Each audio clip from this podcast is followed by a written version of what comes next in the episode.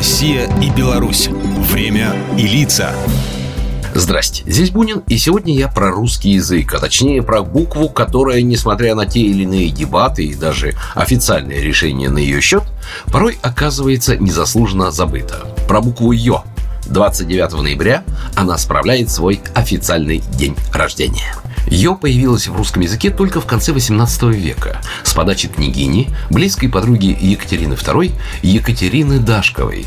В тот день, в 1783 в доме директора Петербургской академии наук состоялось одно из первых заседаний русских академиков. Среди прочего, ученые-мужи обсуждали актуальные вопросы русской словесности. В конце собрания княгиня задала неожиданный вопрос, а как, по мнению ученых, нужно писать слово «елка»? Академики задумались. Кто-то заявил, что правильно писать «юлка», другие отмечали, что верно использовать два общепринятых звука «и» и «о».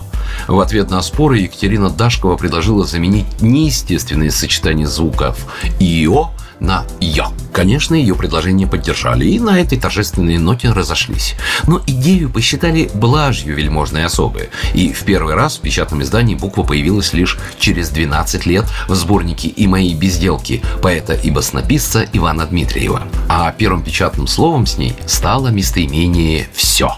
Вплоть до начала 20 века ее употреблялось многими русскими писателями и историками, но только в личной переписке. В печатных изданиях она воспринималась как проявление мещанства. Первую попытку придать ей официальный статус предпринял в 1917 году нарком образования Анатолий Луначарский. Обязательной она стала только в 42-м приказом наркома просвещения Владимира Потемкина. По легенде, букву внедрили в школьное образование чуть ли не по приказу Сталина. Говорят, он выразил крайнее недовольство, когда увидел в документе одинаково написанные фамилии разных военачальников – Огнева и Огнева. И самое любопытное, что с ёканьем боролись многие авторитетные русские литераторы. Не допускать эту букву в русскую речь призывал знаменитый поэт и литературный критик Александр Сумароков. В произведениях Александра Пушкина, кстати, «ё» не встречается, но в личных письмах светоч русской литературы ее все же использовал. 15 лет назад Российское Министерство просвещения официально предписало обязательно писать букву «ё»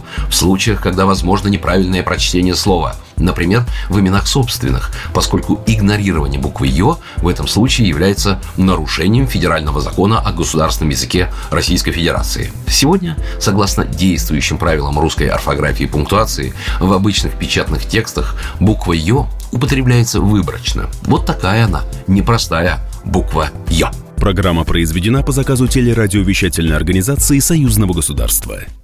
Россия и Беларусь. Время и лица.